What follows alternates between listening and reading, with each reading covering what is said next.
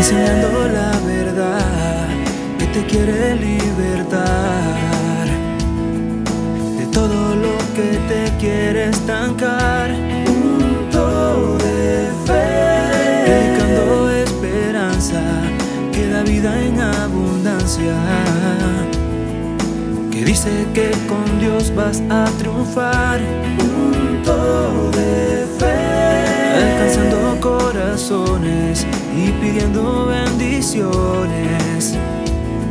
Y el amor de nuestro Padre Celestial. Punto de fe. Aquí está Josué Padilla con su punto de fe.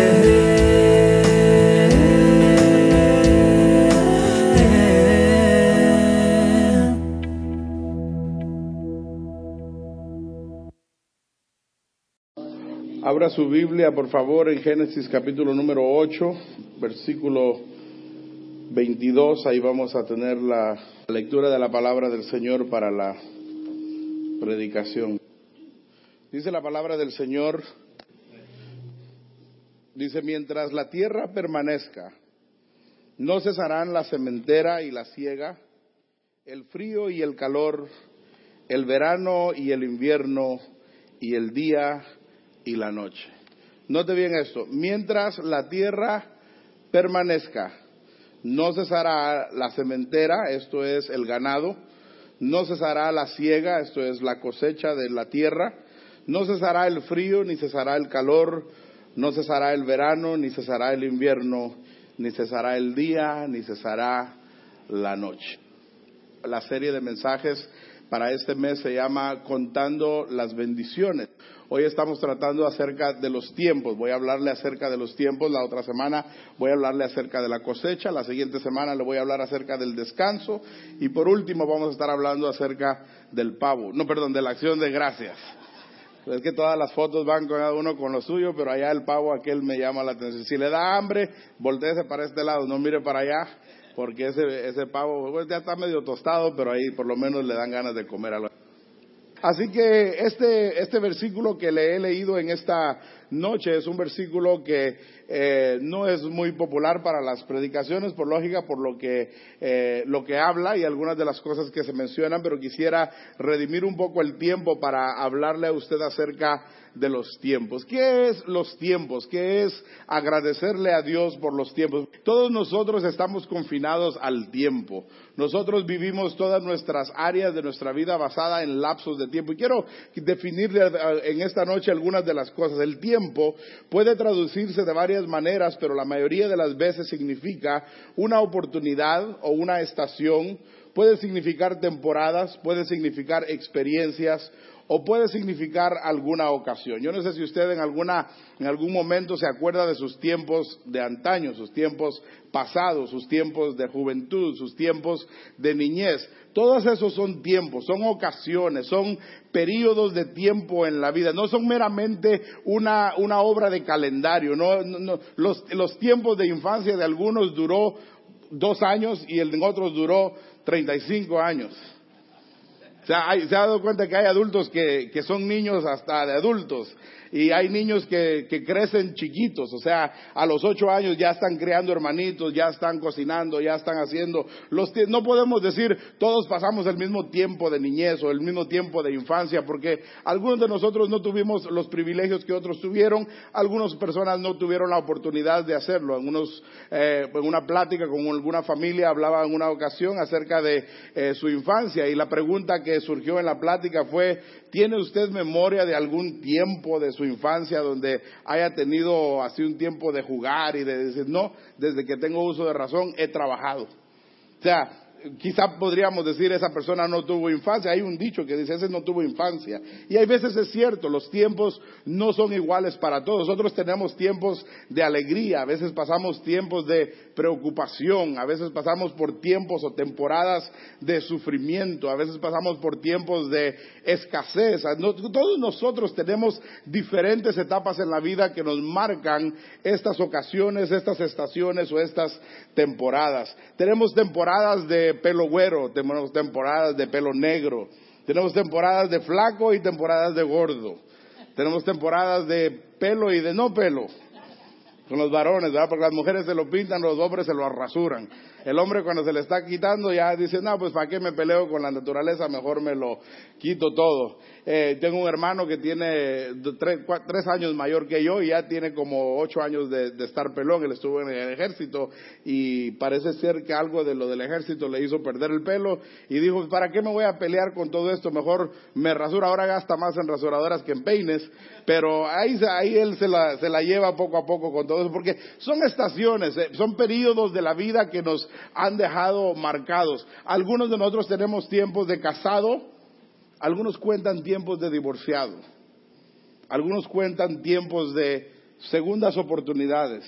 Todos nosotros tenemos diferentes etapas y diferentes estaciones en nuestro tiempo, en nuestra, en nuestra vida. Ninguna persona tiene el mismo tiempo que el otro. Es más, yo creo que a veces muy ligeramente usamos la palabra es que no tengo tiempo, porque realmente no somos dueños de nuestro tiempo. Nosotros no sabemos si realmente tenemos tiempo o no. Ahora, basado en nuestras ocupaciones, nosotros decimos si tenemos tiempo o no, pero yo quiero definirle esto. En el hebreo y en el griego normalmente no hago esto, pero necesito definir esto para que entendamos la manera en que Dios mira nuestro tiempo. Son periodos que se pueden medir, es la palabra es yom. En la Biblia el tiempo es, escrito como yom, es periodos en que se pueden medir, es como decir el día, la noche, eh, ayer, hoy o mañana o cosas así. Pero luego también está en el griego, hay palabras que son usadas para definir el tiempo y quizás usted las ha oído en su transcurso de, de su vida y es la palabra kairos. Yo no sé si usted alguna vez ha oído la palabra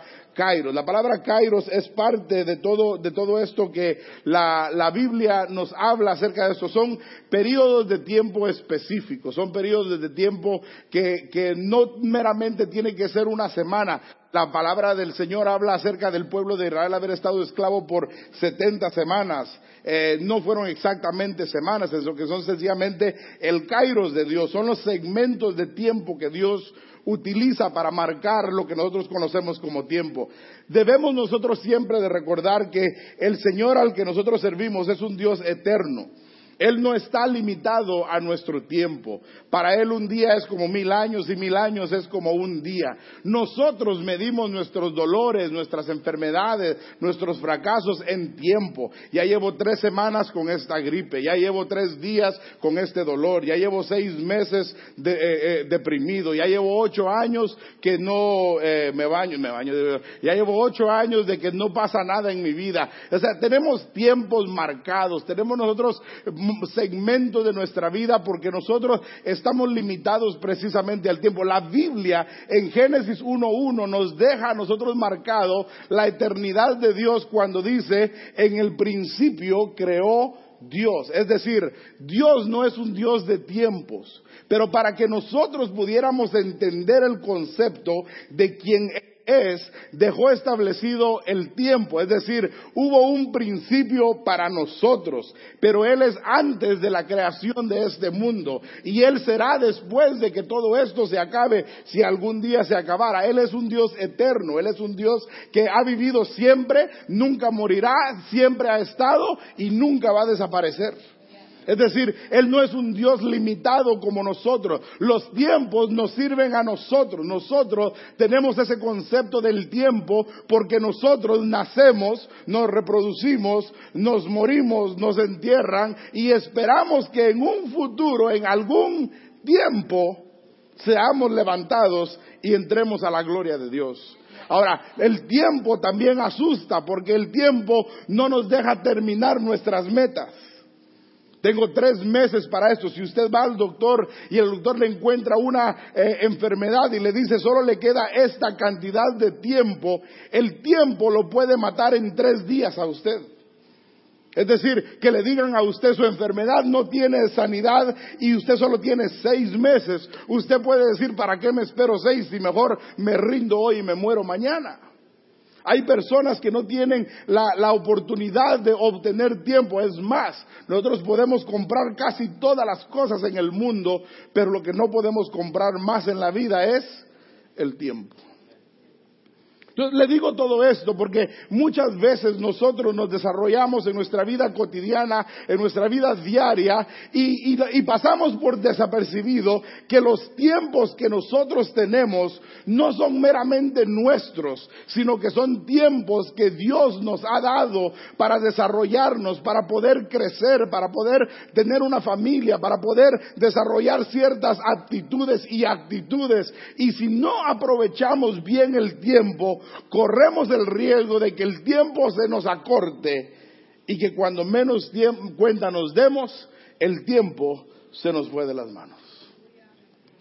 Hay un dicho en inglés que dice, time flies when you're having fun. Un dicho en, ese dicho en inglés dice, el tiempo vuela cuando te la estás pasando bien. Y eso es cierto, no se ha dado cuenta que en una fiesta el tiempo es corto, pero en un examen de estudios sociales 15 minutos es súper largos. ¿No se ha dado cuenta usted que en, una hora de, comida después del culto dice uno, wow, salimos a las ocho, ya son las diez y ni cuenta nos dimos? Pero el mensaje, ese sí, ese sí está largo. Duró menos que la comida, pero se sintió más tiempo. Se sintió una eternidad. En una ocasión, en uno de los servicios de 4 de julio, en una iglesia, dice que por honrar a todos los, ah, ah, los veteranos de guerra y a todos los que estaban en el ejército y estaban en las Fuerzas Armadas, dice que el culto se alargó y se alargó tanto que pasó llegó casi a las 3 de la tarde el servicio y estaba el niño sentado con su papá, a la orilla el niño desesperado y un ratito más, mi hijo, y un ratito más, y un ratito más. Y entonces después terminó el culto y regresaron al culto de la noche y regresó. Resulta que ahora era otra parte del, servicio de acción de gracias de los veteranos y se alargó el culto a las siete y luego a las ocho y luego casi les daban las nueve y pasa el pastor antes del mensaje y dice, hermanos, vamos a tomar un minuto de silencio para todos aquellos que murieron en el servicio. Y le dice el niño al papá, ¿en el de la mañana o en el de la tarde? Nosotros tenemos un, dice los estudiosos que los adultos tienen un eh, lapso de atención aproximadamente entre 30 y 45 minutos, los que son bien aplicaditos. Pero los niños dicen que tienen solamente entre 8 y 10 minutos. Usted se sienta con un niño y le cuenta la historia de su infancia y le pregunta tres semanas después, solo se recuerda de los primeros ocho minutos. Porque ese es el tiempo que ellos pueden rendirle a usted. Pero los tiempos, a la verdad, hermano, no son nuestros. El kairos de Dios son estos lapsos de tiempo. Aparte del kairos de Dios, también está definido a través de la Biblia. Escuche bien esto que, quiero leerle porque es una segunda palabra que la, Biblia menciona. El cronos. El cronos, de ahí viene la palabra cronómetro. Es un, el cronos, escuche bien esto, es un periodo de tiempo largo o corto, pero expresa la duración de un periodo de tiempo. Marca una cantidad. Dios vive en el cronos, pero también vive en el kairos. Es decir, Él es el dueño del tiempo, pero también se involucra en nuestro cronos. Él es eterno por naturaleza, pero Él se involucra con nosotros por su amor y por su gracia. Él no es hombre como nosotros, pero se hizo hombre para que nosotros pudiéramos entrar en el cronos de Él, en el tiempo de Él, para que a su tiempo, a su tiempo, cuando el Hijo del Hombre viniera, todo aquel que creyera en Él pudiera ser redimido y salvo de la condenación del pecado. Es decir, el Dios que es eterno también es un Dios que se limita al cronos, no porque tenga limitaciones, sino porque Él se, confinó a este lapso de tiempo que traería a nosotros el beneficio de la vida eterna. El Kairos es ese periodo fijo de tiempo, es ese periodo definido y oportuno, épocas, características, son momentos tales como marca la cantidad o la oportunidad de alguna época la Biblia se utiliza en diferentes ocasiones la palabra tiempo. Note bien esto, una secuencia cronológica y marcada. Es un momento, como por ejemplo nosotros decimos el tiempo de la cosecha. El Señor le dijo a sus discípulos, a la verdad miren los campos que los tiempos de la cosecha están sobre nosotros. Es decir, ya está listo el tiempo. En el tiempo de la cosecha se tiene que aprovechar porque si se pierde el tiempo de la cosecha, se pierde la cosecha completa. Es decir, es una ventana de tiempo que nosotros tenemos. Y yo creo, amado hermano, que a veces nosotros en nuestra vida diaria perdemos nuestros tiempos de cosecha. No sé si a usted le ha pasado que se ha embelezado tanto por algo que por estar tan embelezado en eso se le pasó el tiempo de la cosecha. Es decir, trabajó tanto que cuando fue a ver su cosecha los hijos ya se le habían ido de la casa. Se lo estoy haciendo para que usted pueda entender. Se metió tanto a un negocio que se le olvidó tener tiempo para usted mismo.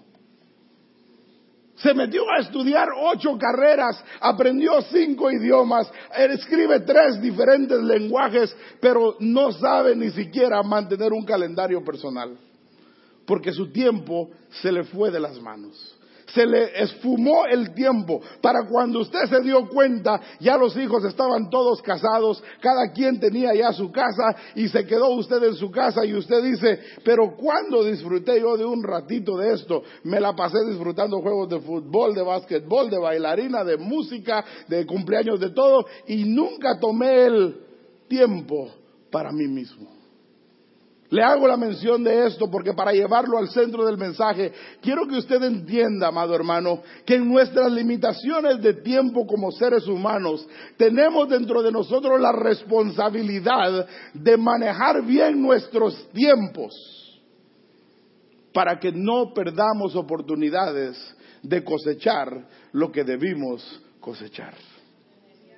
¿De qué le sirve al granjero tomar el tiempo para labrar la tierra, tomar el tiempo para sembrar la semilla, tomar el tiempo para regar el, campo y, lo que está sembrando, si no va a tomar el tiempo para la cosecha? Pero tampoco puede el granjero o, la persona irse y pararse en un campo y sentarse por 10 años y decir, estoy esperando mi cosecha y que le pregunten, ¿y qué sembraste? Y que diga, oh, no tomé tiempo para sembrar, yo solo estaba esperando mi cosecha. Es imposible. Los tiempos son cruciales. Hay tiempo para sembrar, hay tiempo para regar, hay tiempo para cosechar y cada uno en su tiempo produce el fruto de lo que nosotros esperamos. Nuestros hijos son un campo donde podemos labrar. Si queremos cosechar de ellos, tenemos que trabajar en ellos. Nuestros matrimonios son unos campos que podemos trabajar para eventualmente obtener la cosecha. No podemos dedicarnos todo a los hijos porque ¿qué pasa cuando los hijos se van y solo quedamos los dos? No podemos tampoco dedicarnos solo a nosotros porque luego se van los hijos y ni cuenta nos dimos a qué horas llegaron en la noche. No podemos nosotros limitarnos, tenemos que entender los tiempos. La Biblia menciona acerca de los hijos de Isaacar y habla acerca de que eran hombres entendidos de los tiempos. El Salmo 90 dice, en una parte dice, Señor, enséñanos de tal modo a contar nuestro tiempo, de tal modo que traigamos al corazón sabiduría. Contar el tiempo no es de tontos, contar el tiempo es de sabios.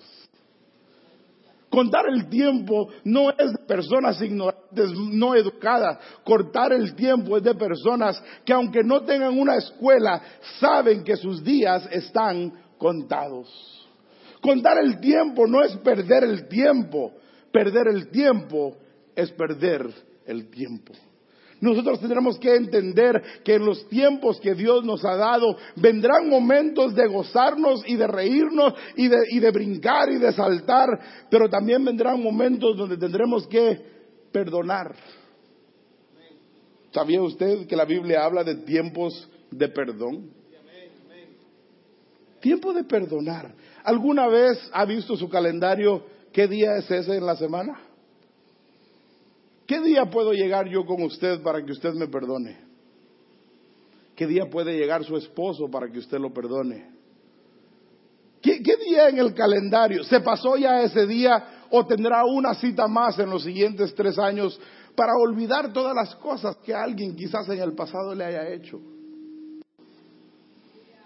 Está en su corazón un tiempo para olvidar los fracasos del pasado. Está en su corazón quizás en algún momento en su calendario de sus tiempos la posibilidad de decir, no tuve una buena infancia, pero perdono porque no sabían nada mejor. Está en su calendario quizás una, una línea donde usted diga, este día voy a perdonar porque mi deseo era quedarme casado para toda la vida. Pero tengo que perdonar. ¿Perdonar qué? Perdonar tantas cosas, pero quiero hablarle del más importante, el perdonarnos a nosotros mismos. Somos buenos para perdonar a todos, pero somos bien crueles con nosotros mismos.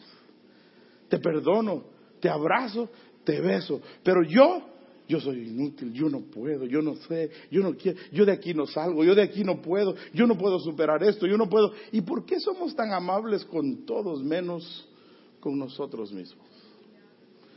Está en su calendario el tiempo para perdonar, está en su calendario el tiempo para, para reconstruir relaciones. La palabra dice hay tiempo para reír, tiempo para llorar, tiempo de esto, tiempo del otro. Y luego en una parte dice eh, hay tiempo de, de sembrar y luego es tiempo de arrancar lo sembrado. Es decir, usted tiene el derecho de cosechar si usted ha sembrado, pero tiene que estar en el tiempo para hacerlo. No ha llegado usted con alguna persona y se adelantó en algo y usted dijo, si me hubiera esperado una semana, quizá me dice que sí. ¿Se acuerda cuando éramos novios? Quizás si, no, yo quiero saber ahorita, dime si sí o si no, dame una semana, no, ahorita. Entonces dice, pues para qué, no. Y dice usted, si me hubiera esperado la semana, Quizás unas flores lo hubieran arreglado todo. Hermano, el tiempo. Yo quiero que usted escuche lo siguiente. Es la ocasión oportuna o momento decisivo o histórico en que se ha de cumplir la voluntad de Dios. Ese es el kairos de Dios. Es el momento donde la voluntad de Dios se cumple en nuestras vidas. Mire, yo quiero que usted piense un ratito en esto y vea lo que dice. La palabra nos presenta a Dios actuando sobre el tiempo. Tiene todo el poder de detenerlo y tiene todo el poder de atrasarlo. En una ocasión un rey llegó el Señor y le dijo, ¿sabes qué? Tus días se han terminado. Y él se volteó y le dijo, Señor, ten misericordia de mí, pero te prometo. Y dice que vio una mano que escribió en la pared y dice que le fueron dados más años, más tiempo. Dios tiene la autoridad de darnos más tiempo, pero también tiene Dios la autoridad de que si no manejamos bien el que tenemos, nos lo puede quitar en cualquier momento. Había un hombre llamado Josué que estaba en una batalla, en una guerra, y dice la Biblia que necesitaba un poquito más de luz del día para lograr vencer al enemigo. Y dice que se volteó y dijo, detente tu sol y detente tu luna. Y realmente no se detuvo la luna ni se detuvo el sol. Lo que se detuvo fue el tiempo. El tiempo. El tiempo está en las manos de Dios. El tiempo es de Dios. Dios es el que define nuestro tiempo. La Biblia dice que Él conoce nuestro levantarnos y nuestro acostarnos. Pero no solo se refiere a que sabe a qué hora nos dormimos y a qué hora suena la alarma. Se refiere a que Él sabe el día en que nacimos y en sus manos está el día en que partiremos de este mundo. Los tiempos. Los tiempos son inútiles para nosotros. Sin un reloj. No, ahora ya no tenemos que cargar relojes porque antes andábamos así viendo la hora. Ahora le dicen a usted qué hora es y lo primero que hacen es se tocan la bolsa. Se mete la mano para ver qué. Y lo primero que queremos saber es cuánto tiempo nos falta, cuánto tiempo nos queda, cuánto tiempo tenemos disponible, cuánto tiempo. Y realmente, amado hermano, no somos dueños de ese tiempo. La voluntad de Dios se cumple sobre los buenos y se cumple sobre los malos. Bendice y cae la lluvia sobre los buenos y cae también sobre los malos. El sol brilla sobre los buenos y el sol brilla sobre los mares. Y dice la escritura en una porción, dice, ¿no se han dado cuenta que las flores del campo nacen en la mañana y crecen, pero para la tarde se marchitan y se van? Y dice, así es la vida del hombre. Así es la vida del hombre, que cuando estamos jóvenes no nos pueden poner una pelota enfrente porque metemos tres goles. Pero ya de grandes nos ponen una pelota y nos sentamos en ella para descansar. Ahora tratamos de meter otro gol, pero ahora jugamos defensa porque ya no somos delanteros. Jugamos defensa, yo solo cubro, yo queremos ser porteros todos porque Así no hay que correr mucho.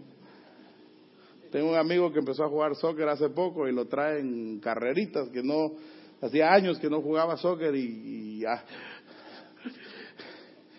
El tiempo ha pasado, pasa el tiempo sobre nosotros, nuestras, nuestras, no, no, le ha pasado a usted que, que usted mira su calendario y dice, si para este tiempo yo quería tener mi casa, para este tiempo yo quería ya estar casado, para este tiempo yo quería tener ya tres hijos, yo tengo una hermana que era muy calendaria. Todo lo hacía con calendario, que la casa para este tiempo y que para este tiempo, y quería un hijo en esta fecha y otro hijo en esta fecha, y lo llevaban bien marcadito el calendario. Y en una ocasión el Señor les interrumpió el tiempo, que en una ocasión a las 12 semanas de estar embarazada, va a su chequeo médico, el estómago le estaba creciendo regular, parecía que todo estaba bien, y resulta que el bebé de ella había muerto dentro de su vientre hacía ya tres semanas y porque los exámenes eran tan separados, lo que le estaba creciendo era una acumulación de masa sobre el bebé que ya había muerto en su vientre. Nos paró a toda la familia el tiempo.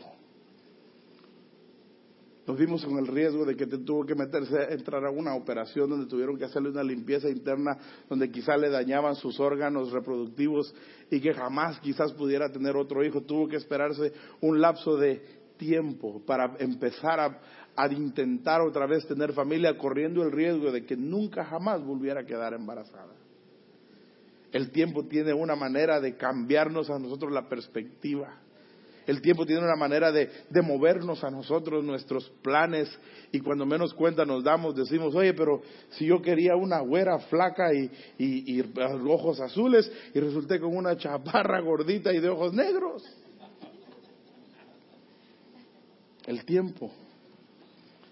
El tiempo nos cambia las cosas, el tiempo nos cambia la perspectiva, el tiempo nos cambia nuestro tiempo. El tiempo, nosotros decimos a veces, yo mañana me levanto temprano y mañana voy y hago y voy aquí. Y dice la Biblia, ojalá dijéramos, si Dios me permite. Porque el tiempo no es de nosotros. Mire bien lo que dice la palabra del Señor. De los hijos de Isaacar, doscientos principales, entendidos en los tiempos y que sabían lo que Israel debía de hacer, cuyo dicho seguían todos sus hermanos. Es decir, eran entendidos en cuanto a los tiempos, pero sabían lo que tenían que hacer. Le pregunto a usted, ¿usted sabe qué es lo que tiene que hacer mañana? ¿O usted sabe qué es lo que quiere hacer mañana? Hay una gran diferencia entre lo que se tiene que hacer y lo que se quiere hacer. Porque yo mañana quiero dormir tarde. Pero mañana tengo que hacer algo y no lo puedo hacer. O sea, hay una diferencia entre lo que se quiere y lo que se tiene. Y dice aquí, estos hijos de Isaacar eran entendidos en los tiempos y sabían lo que Israel debía de hacer y con lo que ellos decían el pueblo lo seguía. Lo siguen sus hijos, lo sigue su matrimonio, lo sigue su trabajo, va su matrimonio en ciclo con el tiempo, va su vida personal en ciclo con su matrimonio, está usted todavía con el corazón de soltera, pero sus papeles dicen que está casado. Porque los tiempos nos marcan eso. ¿Está usted pensando que quiere ser soltera otra vez y usted todavía sabe que tiene un tiempo de responsabilidad de casado? Porque hay una diferencia entre lo que tenemos que hacer y lo que queremos hacer. Mire lo que dice la palabra del Señor. El, el, discernimiento no es algo que se aprende en la universidad, sino que el mismo Espíritu te lo da y podemos pedirlo. Primera de Reyes 3.9 dice, da pues a tu siervo corazón entendido para juzgar a tu pueblo y para discernir entre lo bueno y lo malo, porque ¿quién podrá gobernar en tu pueblo tan grande? Salomón hablando. Mira lo que dice la siguiente Primera Crónica 2.14. Pero el hombre natural no percibe las cosas que son del Espíritu, porque para, para lo que son locura y no las puede entender, porque se han de discernir espiritualmente. ¿Sabía usted que hay cosas que no se disciernen por el reloj, sino por el Espíritu Santo? ¿Sabía usted que hay cosas que no se hacen porque es el momento adecuado financieramente o el momento adecuado emocionalmente, sino porque es el momento oportuno, pero eso solo puede ser dirigido por el Espíritu de Dios. ¿Quiere decir esto, amado hermano? Que para poder discernir los tiempos hay que ser espirituales. Entonces, si yo no soy espiritual, puedo correr el riesgo de actuar en el tiempo incorrecto. Voy a comprar esto y lo voy a comprar ahorita. Y después a la semana, a los 31 días, le dan 30 días para devolverlo. Y en el día 31 cae en especial. Y usted dice, ah, bajó 100 dólares. Y le dice, Señor, aquí dice que solo 30 días, ya es el día 31. No podemos honrarle eso. Y dice usted, los tiempos pero casarse necesita estar en los tiempos de Dios. Jóvenes, young people, listen to me. Marriage is not an event. Marriage is a commitment. And it's got to be in the right time. It's not, a, it's not a gamble. It's not a let's see what happens. No es una de a ver cómo me sale, a ver cómo me va. No es una, no es una cuestión de a ver, este, este se ve bonito y nos miraríamos bonito en la foto. We would look great in the picture if we would get married. He's tall, I'm a little short, but side to side, we just complement each other. You complete me. Los tiempos, los tiempos. Los jóvenes dicen el tiempo, el tiempo. Hay una frase que dice para los que no se han casado que dice, a este ya lo dejó. El tren. Cuando yo estaba recién casado no teníamos hijos y pasó un año y no teníamos hijos, dos años, tres años, cuatro años, y a los cinco años, a los tres empezó a preocuparme mamá, a los cinco se empezó a preocupar toda la iglesia. Hermano Josué, ¿qué pasó? Que no tiene hijos. ¿Cuál es su prisa si yo soy el que los voy a criar? La gente es que no están completos hasta que no tengan hijos. ¿Quién dijo? Yo solo, sin casarme y sin hijos, soy completo delante de los ojos de Dios. No deje que nadie lo engañe con que si no tiene alguien usted está incompleto. Nosotros somos completos porque Dios nos hizo a su imagen y a su semejanza. Ya estuvo buena, apúntela, yo compro el CD. Los tiempos, termino con esto. La porción que leímos en esta noche se encuentra en el libro de Génesis después de que ha ocurrido un incidente catastrófico. Dios se enfadó por haber creado al hombre. ¿Puede imaginarse usted eso? El Señor se sentó en el cielo y dijo, me arrepiento de haber hecho al hombre. Por lógica eso incluye a la mujer.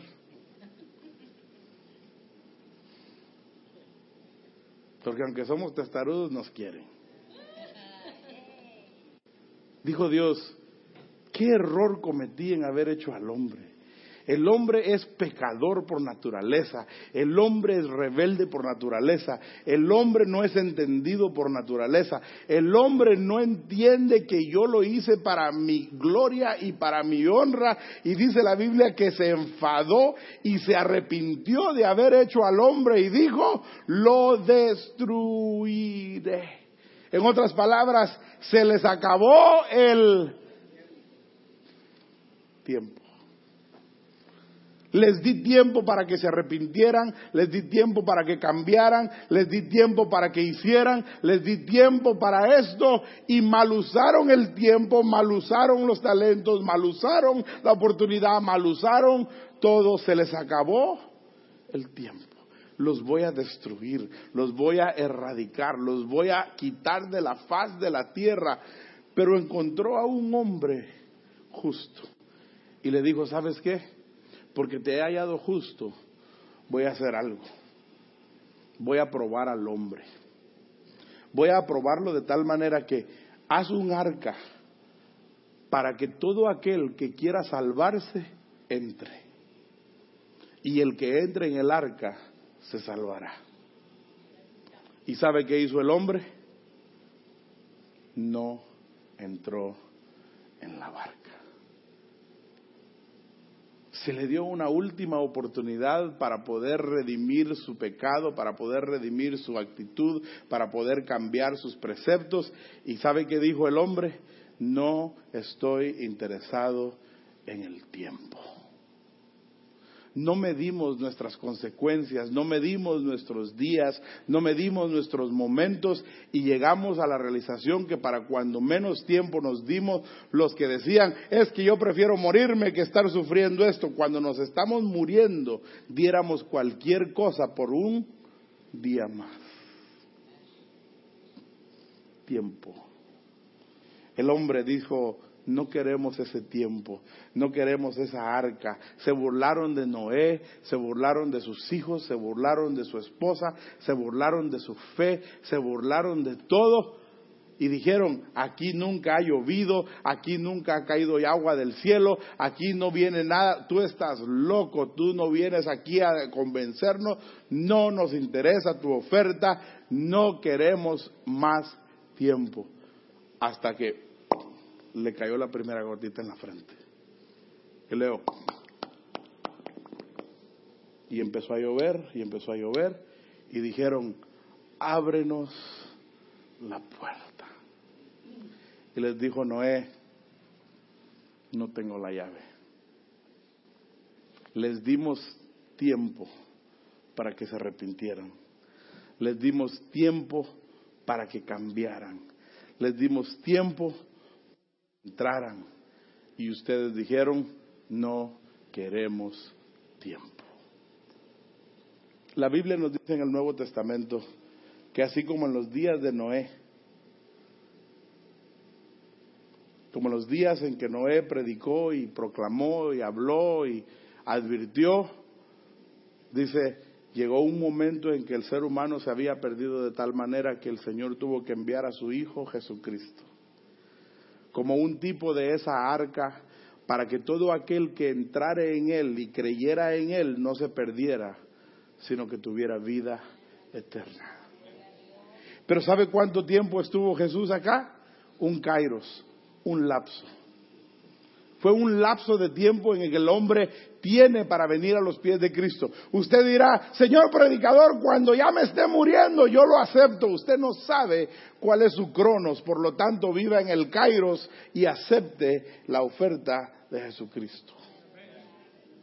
Usted dirá, señor predicador, si yo logro sobrevivir el accidente o la enfermedad, en mi último momento yo le prometo, le juro, dirá usted, que entrego mi vida al Señor. Pero déjeme decirle una cosa, yo no puedo garantizarle que usted va a sobrevivir el último segundo de su accidente o de su enfermedad. Lo que sí le puedo decir es que si usted se entrega hoy, usted garantiza su vida para la eternidad.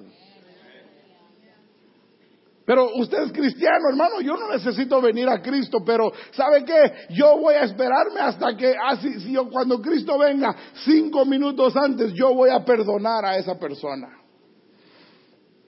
El arca de Noé es el tipo de esa situación en cuanto a Jesucristo. Jesucristo viene a ser esa nueva arca, ese lugar donde podemos entrar y encontrar la seguridad. Pero ¿sabe qué es lo más bonito de esta porción?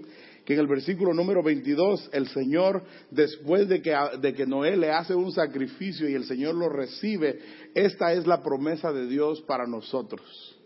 Escuche bien esto, que mientras la tierra permanezca, no cesarán la cementera y la ciega. Mi promesa para ustedes es que mientras la tierra permanezca, quiere decir esto, amado amigo, amado hermano, que la tierra eventualmente no será más.